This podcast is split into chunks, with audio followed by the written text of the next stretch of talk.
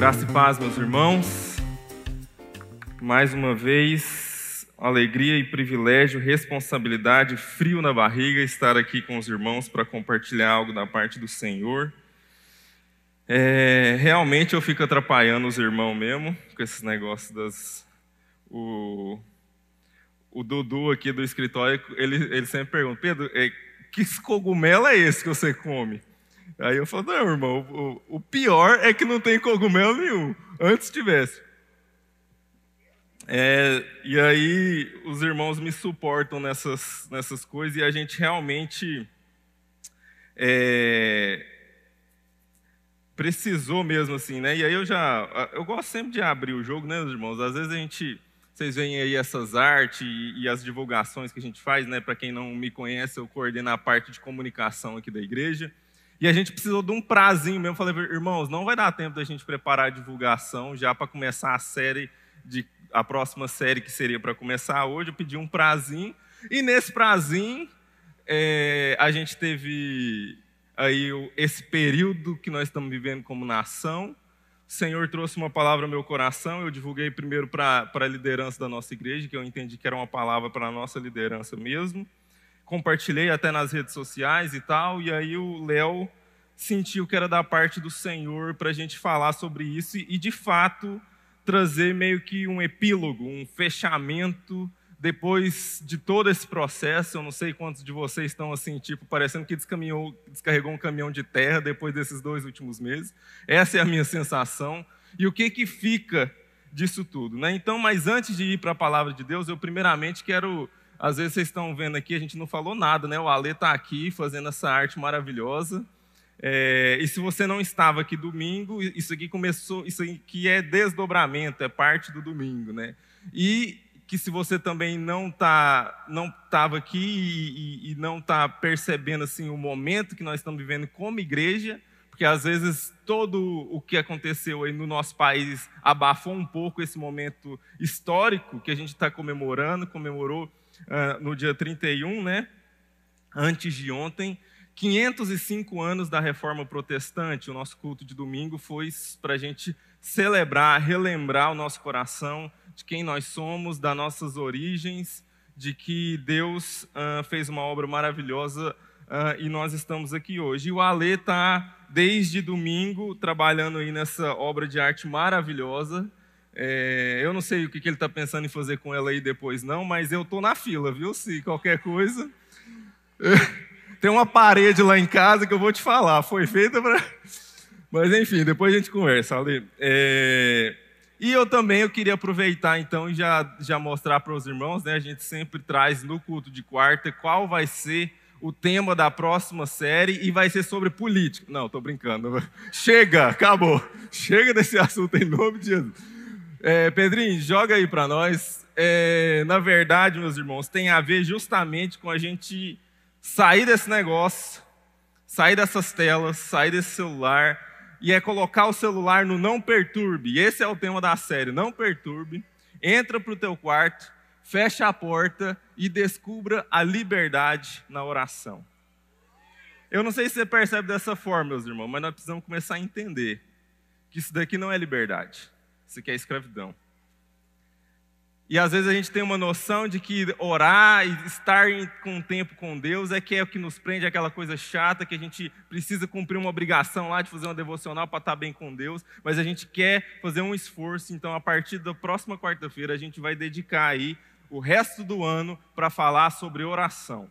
Não perturbe a minha vida, eu quero estar com o Senhor. Então é entrar no nosso quarto mesmo, aprender a desligar-nos das distrações, especialmente dessa daqui, e estar com o Senhor. Então eu quero te animar, você que está em casa, a estar com a gente aqui presencialmente, uh, todos nós podermos juntos é, trabalhar aí a nossa vida de oração, fortalecer a nossa vida de oração para entrarmos no ano que vem uh, com essa parte da nossa vida muito melhor na presença de Deus. Amém, meus irmãos? Bom, vamos então finalmente para a palavra do Senhor. Quero te convidar para o livro do profeta Isaías, no capítulo 2. Isaías, no capítulo 2. Vamos ler os primeiros quatro versículos.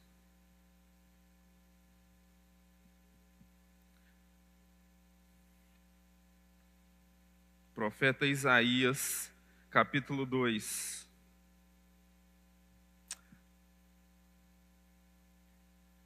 Eu estou lendo na NVI e hoje realmente até de propósito mesmo, a gente já tem falado sobre isso em algumas das pregações, mas nós, esse grupo que o... É, nossa, aí, ó, agora deu branco. Que o John, ele, ele, falou que dá branco no nome, agora eu dei branco no nome dele. O John é, falou sobre esse nosso grupo, né, dos irmãos que ministram a palavra aqui na igreja, e a gente está fazendo uma campanha proposital de não colocar muito textinho, não deixar a coisa muito fácil para você, não. Então, você pegar sua Bíblia, aprender onde fica Amós, Obadias, Miqueias e Naum, e abrir lá e achar o texto e ler junto com a gente. Então, Isaías, eu estou lendo na nova versão internacional, capítulo 2, que diz: Foi isto que Isaías, filho de Amós, viu a respeito de Judá e de Jerusalém. Nos últimos dias, o monte do templo do Senhor será estabelecido como principal, será elevado acima das colinas, e todas as nações correrão para ele. Virão muitos povos e dirão: Venham, subamos ao monte do Senhor, ao templo do Deus de Jacó, para que ele nos ensine os seus caminhos e assim andemos em suas veredas, pois a lei sairá de Sião, de Jerusalém virá a palavra do Senhor. Ele julgará entre as nações e resolverá contendas de muitos povos. Eles farão de suas espadas arados e de suas lanças foices. Uma nação não mais pegará em armas para atacar outra nação, elas jamais tornarão a preparar-se para a guerra. Amém. Até aqui, graças a Deus por Suas palavras. Irmãos, de fato, após tudo que a gente viveu e no meu coração é, eu, eu, creio que é da parte do Senhor a gente refletir sobre isso, porque apesar da gente estar aí há dois meses falando sobre isso, sobre qual é o papel e qual que é o coração da igreja nesse tempo que nós estamos vivendo como nação, de tanta polarização política, qual que é o lugar da igreja nisso, e que a gente tem refletido nas mesmas coisas e que a gente tem falado sobre isso, depois que nós passamos por esse período de eleição, e muito de perceber ah, como que muitos irmãos, é, gente muito próxima de nós, ficaram, é, foram afetadas pelo resultado das eleições. É, eu meditando da parte com o Senhor, quis compartilhar essa palavra com a nossa liderança e o Léo entendeu que era da parte de Deus de trazer também essa reflexão para os irmãos. E pensarmos, ah, eu sei bem que há crentes fiéis em Cristo que nesse momento estão desfalecidos, exaustos da longa batalha que travaram e sem esperança diante do resultado que se apresenta. Infelizmente, nos bancos da fileira de lá do templo, esse povo que está sentado de um lado está pensando isso. Do outro lado, tem gente que está saboreando o agridoce do veneno destilado da própria boca. E em seu coração cantam hinos de vingança contra seus irmãos. E no, lá no fundo dizendo, eu te avisei, um eu te avisei entalado na garganta diante do processo político que nós vivemos. Mas para mim, meus irmãos, o grande problema que nós temos vivido e a grande questão não é quem ganhou e quem perdeu, mas é que eu consigo perceber que os nossos olhos estão molhados pelos motivos errados. E pelos motivos certos eles estão secos. Porque Independente do resultado, os nossos olhos continuam secos diante do deplorável estado a que chegamos como igreja. Meus irmãos, quem não respingou a urna com lágrimas no domingo, independente dos números que apertou, não compreendeu o evangelho ou é ignorante quanto ao estado deste país, especialmente o estado da igreja nesse país. Meus irmãos, essa foi uma das eleições mais difíceis para um cristão e às vezes nós não entendemos isso não tinha candidato certo. Não tinha candidato que honrava o nome do Senhor naquilo que o nome do Senhor merece ser honrado. E não havia escolha certa nesse sentido, de que havia um homem de Deus de algum lado tentando manifestar a graça e o poder de Deus. Nós estávamos diante de uma escolha entre homens pecadores. E que nós precisamos entender qual é o nosso lugar em tudo isso. E por isso, aquilo que eu, eu, a última vez que eu preguei no domingo eu falei, é uma questão que nós sempre, como igreja, precisamos. E é por isso que nós estamos aqui, domingo após domingo, quarta após quarta, chovendo no molhado. O trabalho de um pregador é simplesmente repetir o que já está escrito, repetir o que já foi falado, porque a nossa memória é curta. E eu quero lembrar os irmãos hoje sobre quem é o nosso Senhor. Quando eu fiz a primeira palavra dessa série, que foi um prólogo, uma introdução, eu quis falar sobre quem é o povo de Deus no meio da política e no meio do, do momento que nós estamos vivendo do, como Brasil. Agora, o entendimento que o Senhor me deu foi de nós refletirmos não sobre quem somos nós, qual é o nosso papel, mas quem é o Deus a quem servimos. Quem é o Senhor sobre as nossas vidas de fato? E o que que o entendimento sobre quem é esse Senhor influencia nos nossos corações após o resultado dessas eleições? Em primeiro lugar, baseado na profecia de Isaías, é entendermos que o Senhor reina soberano. Ponto. O Senhor reina soberano sobre tudo, sobre todos e sobre todos os povos e gerações.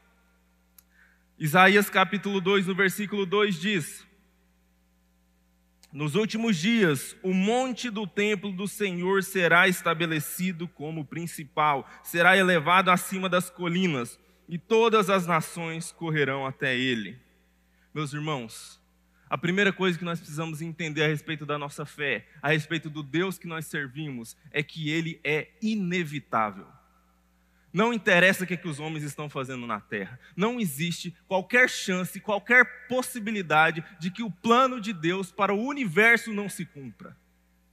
Ele está no comando da história e não importa o que os homens pensam ou façam ou deixem de fazer, ele continua tranquilo, calmo, sem que nada o abale no seu plano perfeito, idealizado desde a fundação do mundo.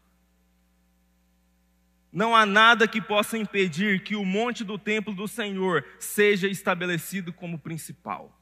Não há nada no, na terra ou fora da terra que impeça que isso de fato aconteça.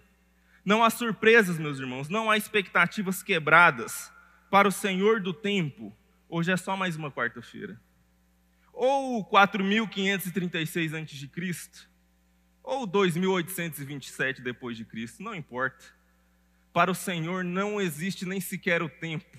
Ele está acima e soberano sobre até o tempo e como o relógio passa e as épocas. E para ele é tudo um grande mapinha de joguinho de war. Que ele simplesmente olha de cima e controla os dados, controla todos os, uh, os personagens, inclusive esses que sobem no palco.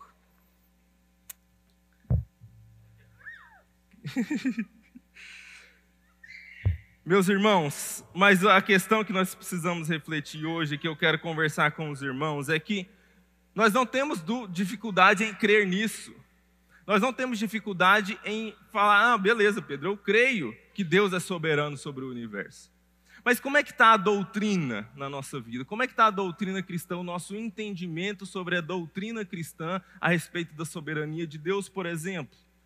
E a gente costuma, às vezes, viver na Igreja de Jesus na Terra, e no Brasil especialmente, uma divisão entre gente que gosta de doutrina e gente que rejeita doutrina, como isso é coisa. Não, isso é coisa dos teólogos lá, os estudiosos. Mas, meus irmãos, como que eu entender coisas a respeito de Deus afeta o meu coração?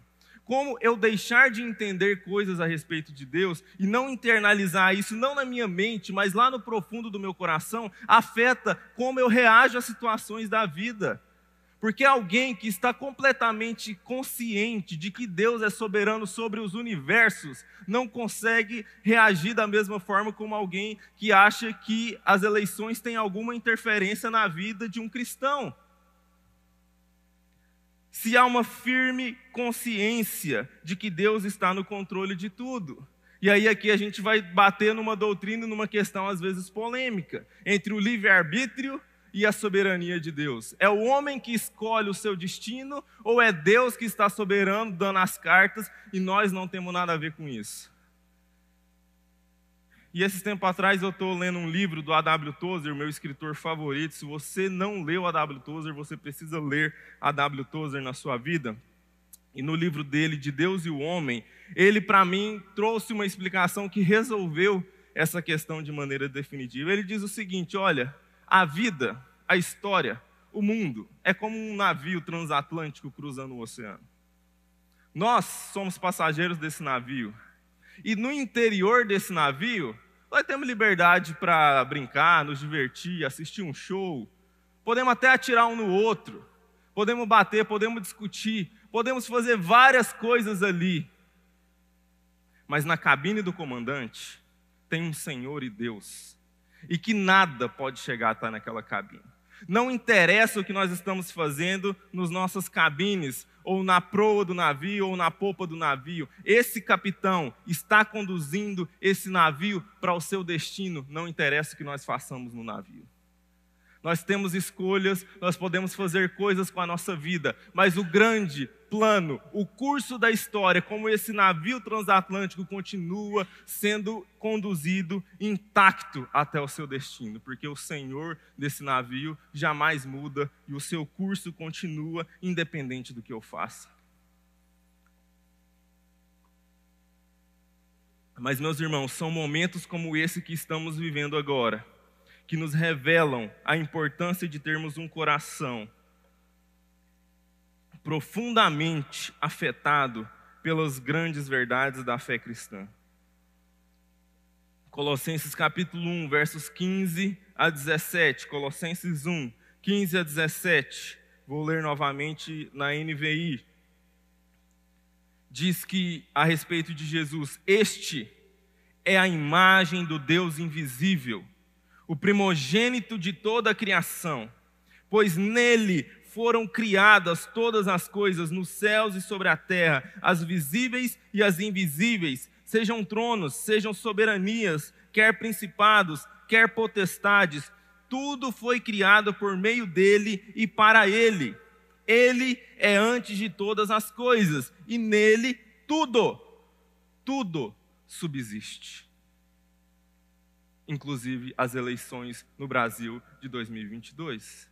Não há nada que esteja fora do controle e do domínio de Cristo.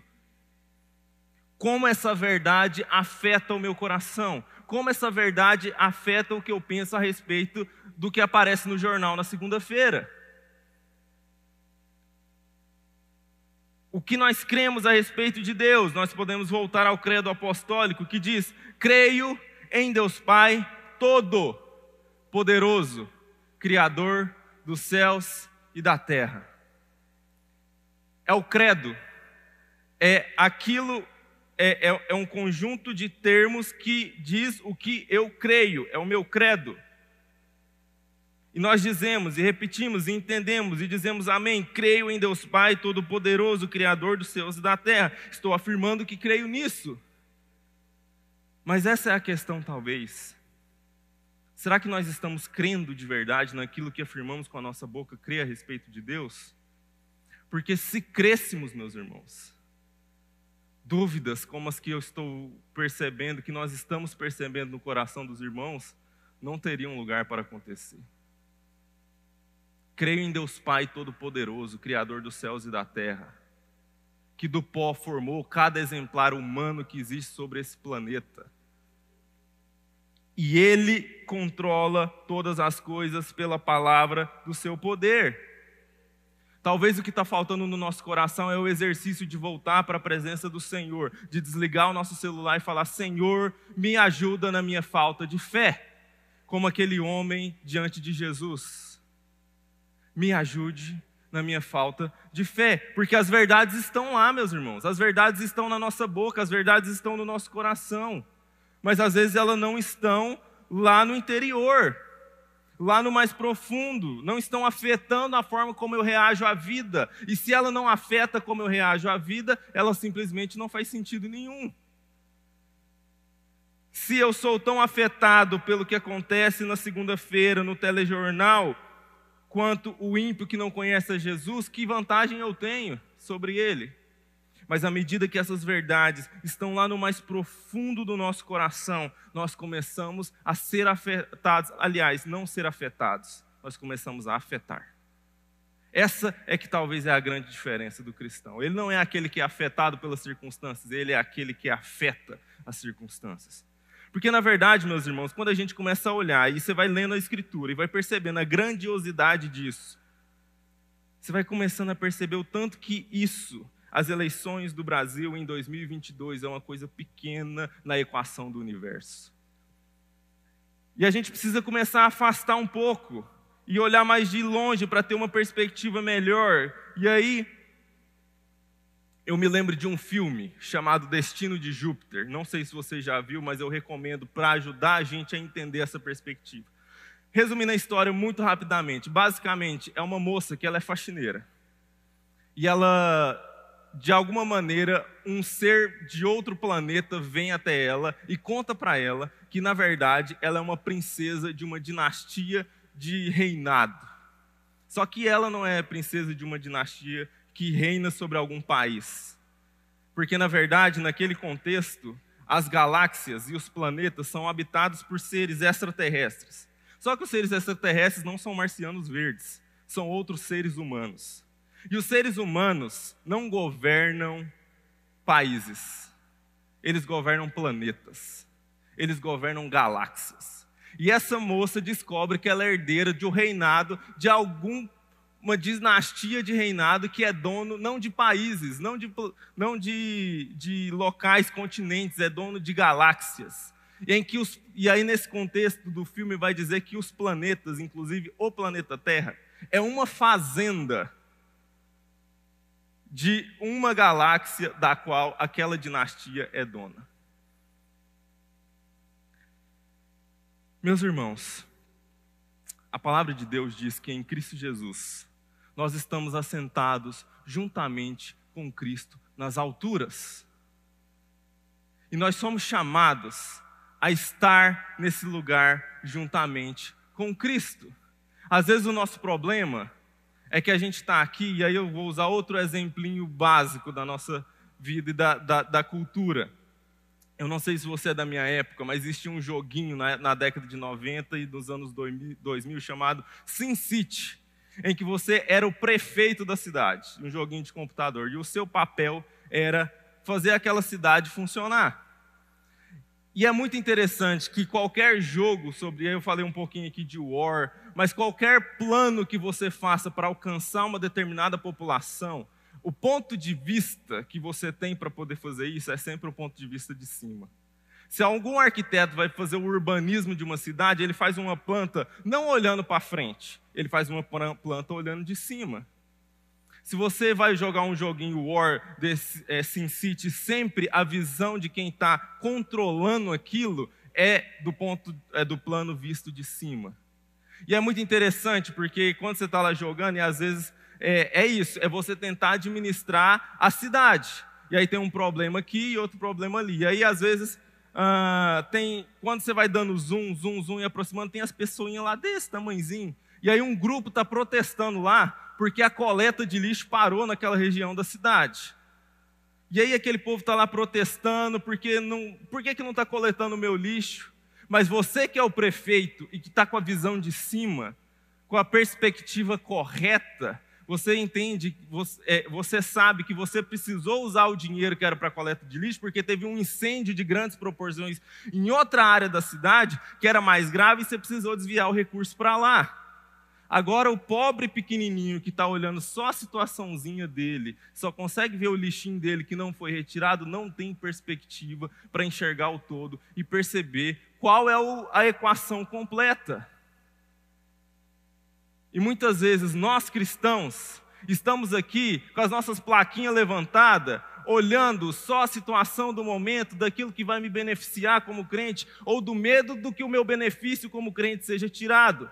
Mas Cristo nos chama a sentar com Ele nas regiões celestes, porque a gente vai ter uma visão mais privilegiada. Aí assim a gente vai conseguir enxergar qual é o lugar que nós temos que agir ou não. Meus irmãos, os filhos de Deus não foram chamados para se preocupar com a eleição do Brasil, eles foram chamados para se preocupar com o destino do universo. É esse o chamado de Deus para nós.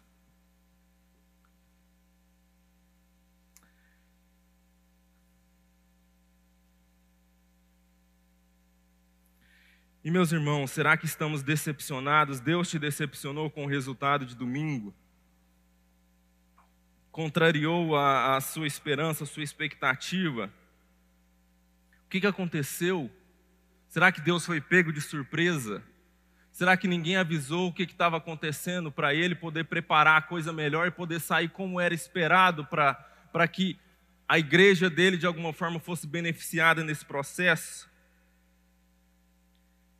Talvez, meus irmãos, a igreja de Jesus no Brasil precisava disso, para entender que não é ela que manda e controla o destino das nações. Para entender que o Brasil não é a nação de Deus. Deus é o Senhor de todas as nações. É o que o texto aqui está dizendo. Ele será levado acima de, das colinas e todas as nações correrão para ele. Deus não está preocupado mais com o Brasil do que ele está preocupado com o Uzbequistão, meus irmãos. Ele é o soberano sobre todas as nações. E talvez, meus irmãos, o grande prejuízo da igreja nos tempos que nós estamos vivendo é que nós perdemos a capacidade de ler, não de desejar, mas de ler qual é a vontade de Deus para o nosso tempo de perceber o que, que Deus está fazendo na história e não o que, que eu quero que Deus faça na história. Porque nós paramos de ser discernidores e profetas para ser torcedores. Deus podia ser desse jeito, mas o que, que Deus está fazendo? Qual é a leitura que nós podemos fazer a respeito da vontade de Deus para o tempo presente? Entendendo que Deus é soberano e faz o que lhe apraz entendendo que um governante bom ou ruim vem da parte do Senhor e não do desejo da sua igreja, entendendo que foi Deus quem enviou Nabucodonosor para destruir Jerusalém, a cidade do seu povo, porque o seu povo estava precisando ser disciplinado pelo Senhor. E meus irmãos, francamente, sinceramente, analisando e olhando para eu, para a nossa comunidade e para a igreja do Senhor no nosso Brasil, a igreja de Deus no Brasil, está merecendo mais ser beneficiada ou disciplinada? Qual é o nosso lugar de poder exigir da parte de Deus que nós tenhamos um governo que cumpra as nossas vontades, com a, a qualidade de igreja que nós temos oferecido ao povo brasileiro? Nós precisamos entender que o Senhor está fazendo o seu trabalho, o Senhor está conduzindo o seu projeto. Cabe a nós ler, compreender, buscar da parte de Deus, Deus, o que que o Senhor está fazendo e nos adequar a Ele, e não tentar fazer com que Deus se adeque ao que eu quero. Em segundo lugar, o texto vai dizer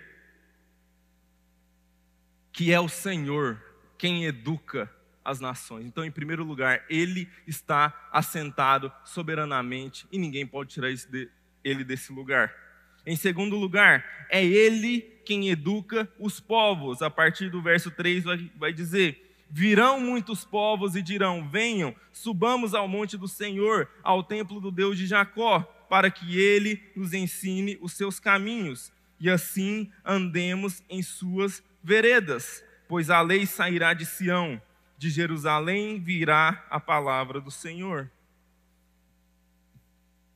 Meus irmãos, você consegue visualizar isso? Todas as nações do mundo acampando-se em volta da cidade sagrada do Senhor, implorando, clamando, de muçulmanos a hindus, a ateístas, de toda tribo, língua, povo e nação, clamando na porta de Deus: me ensina a ser gente.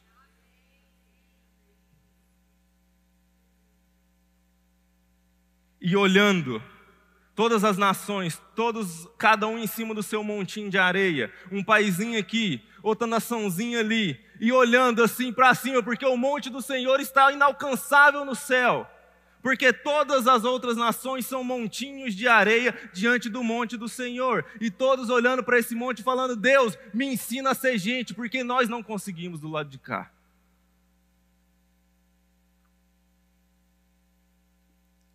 Mas nós, o seu povo, que estamos lá em cima do monte, junto com esse Senhor, olhamos para a terra, para os montinhos de areia, e fala para Deus: Deus, eu quero um rei igual esse povinho do montinho de areia que tem. como o povo de Israel fez lá em 1 Samuel capítulo 8. Senhor, dá-nos um rei, assim como as nações têm reis. Porque nós não queremos ser governados pelo Senhor no montão, nós queremos descer para os montinhos de areia e ficar lá sendo reinado e governado por alguém. Ah, meus irmãos, por que somos tão rápidos em abrir mão dos nossos privilégios? Nós, meus irmãos, é que deveríamos ser os tutores das nações. Não somos nós que iremos a Brasília para descobrir como as coisas devem ser, são as nações que virão até Sião para serem ensinadas.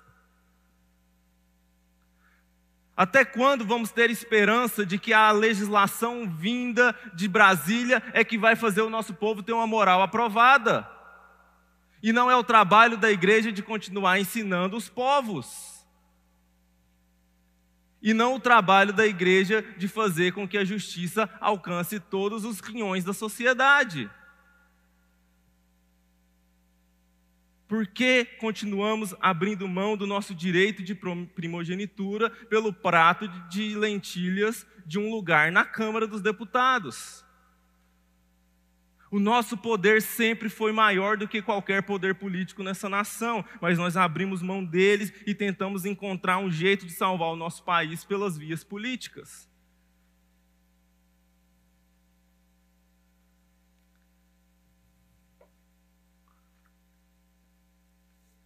Nós devíamos estar ensinando os políticos dessa nação, meus irmãos, e não tentando encontrar um político que seja bom o bastante para ensinar essa nação.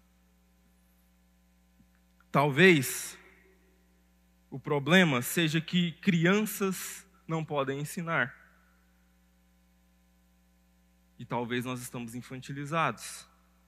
Talvez nós estamos, como o apóstolo Paulo fala lá em Efésios 4,14, o propósito nós estamos aqui, gente, é para que não sejamos mais como crianças, levados de um lado para o outro pelas ondas, nem jogados para lá e para cá por todo o vento de doutrina e pela astúcia e esperteza de homens que induzem ao erro. Meus irmãos, nós estamos num propósito para o ano que vem na, na comunicação aqui da igreja de, de mudar um pouco o foco da nossa atuação de não ser tão somente uma prestadora de serviço para os departamentos, mas começar a trazer ensino sobre essa área de comunicação, alertas, e a gente quer começar um trabalho sobre conscientização das redes sociais. Porque só uma pincelada a respeito do assunto, meus irmãos. Nós não compreendemos ainda do ponto de vista uh, simplesmente do funcionamento, o quanto nós estamos sendo manipulados pelas redes sociais que não tem muito a ver com o partido X ou a ideologia Y, é tão somente o algoritmo da rede social que está nos afetando. Meus irmãos, eu, eu comparo com como se fosse um acampamento mormon, a rede social. Um acampamento Amish, testemunho de Jeová, alguma seita cristã. Que antes eu ou você olhávamos de fora e falávamos assim: ah, isso aí não é. Esse povo aí está doido. Só que aí um amigo seu te convida para esse acampamento, desse povo meio doido que começa. E aí você vai, quando você chega lá, nossa, que legal, bonito, tal, as plantinhas aqui, uma decoração legal, meu amigo é legal, o povo começa a falar umas coisas que até eu. Só que aí você descobre que não dá para sair. O povo te prendeu lá naquele acampamento e você fica preso lá. Preso lá, viu, gente? Dia inteiro. Preso. Mesmo que você quer sair, você não consegue. E aí começa a doutrinação. O acampamento da seita começa a te falar um monte de coisa que antes você achava absurdo, loucura, mas aquilo vai sendo repetido tantas vezes e de tantas formas na sua cabeça que é o mais próximo do que nós costumamos chamar nos filmes de lavagem cerebral. E tem gente cristã de verdade sendo levado por vento de doutrina que não é doutrina cristã, que parece que está ali do lado, mas não é um ensinamento do Evangelho de Jesus, e se perdeu nisso. E não consegue perceber uma palavra como essa e ser exortado pelo Evangelho de Jesus pura e simplesmente, sem perguntar: ah, mas Fulano, me fala aí, você é de direita ou você é de esquerda? Você acabou de pregar o evangelho, começou a falar só sobre Deus e sobre a sua palavra, e no final, a pergunta que sempre te fazem se é de esquerda ou se é de direita.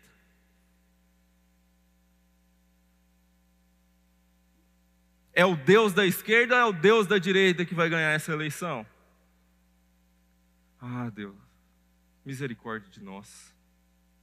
Por tentar colocar o Senhor dentro dessa caixinha tão minúscula da ideologia dos homens.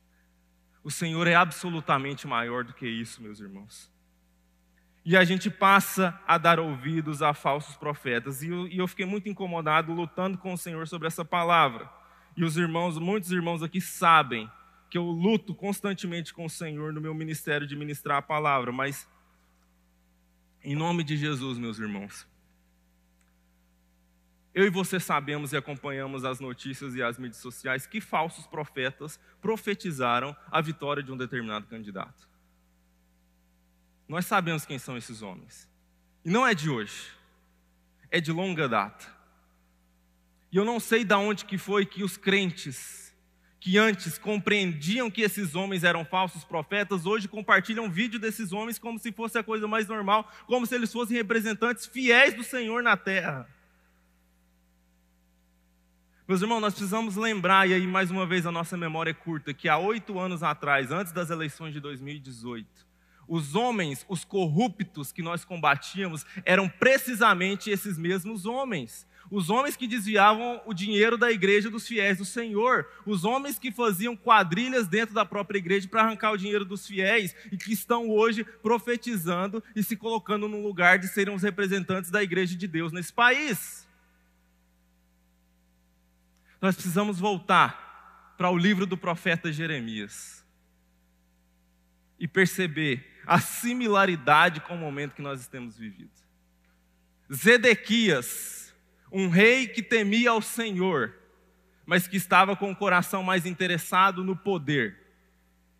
Foi rodeado de uma série de falsos profetas que continuavam a clamar constantemente: a Babilônia não vai nos destruir, nós não seremos a, abatidos por nenhuma força externa, porque o Senhor está conosco. E Jeremias, o profeta solitário, dizendo constantemente: não acreditem nesses falsos profetas, porque o Senhor vai enviar a Babilônia, porque nós pecamos contra Deus, e é a vontade dele que nós sejamos levados cativos para a Babilônia. E assim o Senhor cumpriu a sua palavra contra os falsos profetas, que estavam ali, ao redor do rei, tentando pegar uma casquinha, tentando pegar um carguinho, tentando pegar uma propininha e afirmando somente aquilo que era bom politicamente, mas que não refletia a vontade do Senhor. Mais uma vez, voltando ao que falamos, trata-se de compreender o que, que o Senhor está fazendo na história, compreender o que, que o Deus dos séculos está agindo no meio do seu povo e no meio das nações. Para a gente avançar, para a gente terminar, eu quero só terminar dizendo o versículo 4 que diz: Ele julgará entre as nações e resolverá contendas de muitos povos.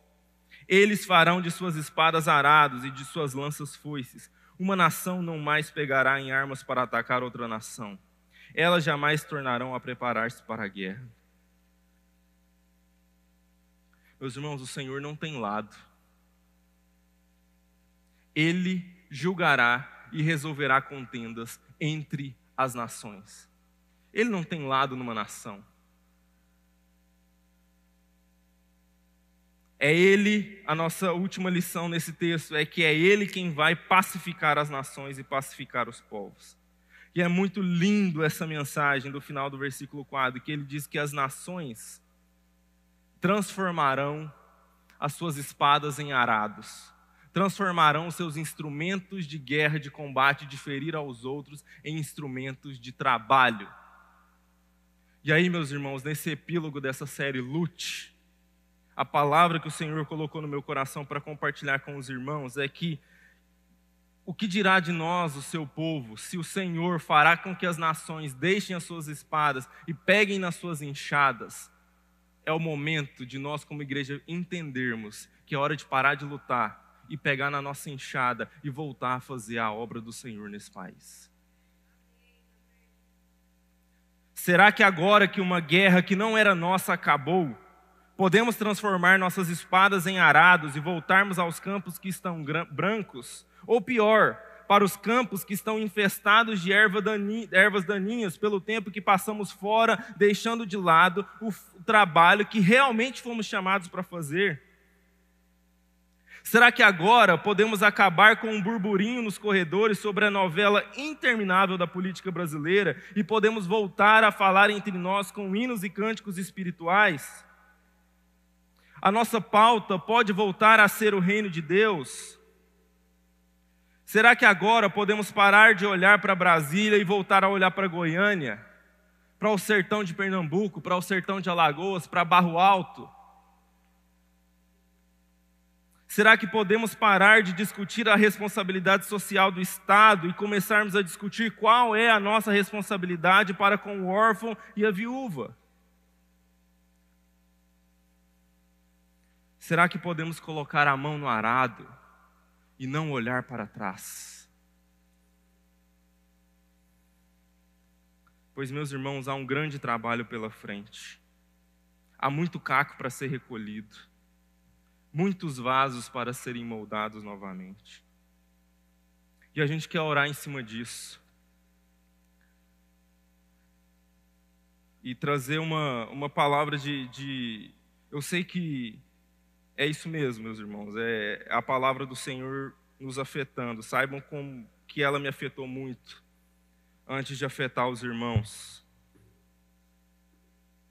Mas o meu intento nessa noite é que nós possamos orar e deixar Deus trabalhar no nosso coração.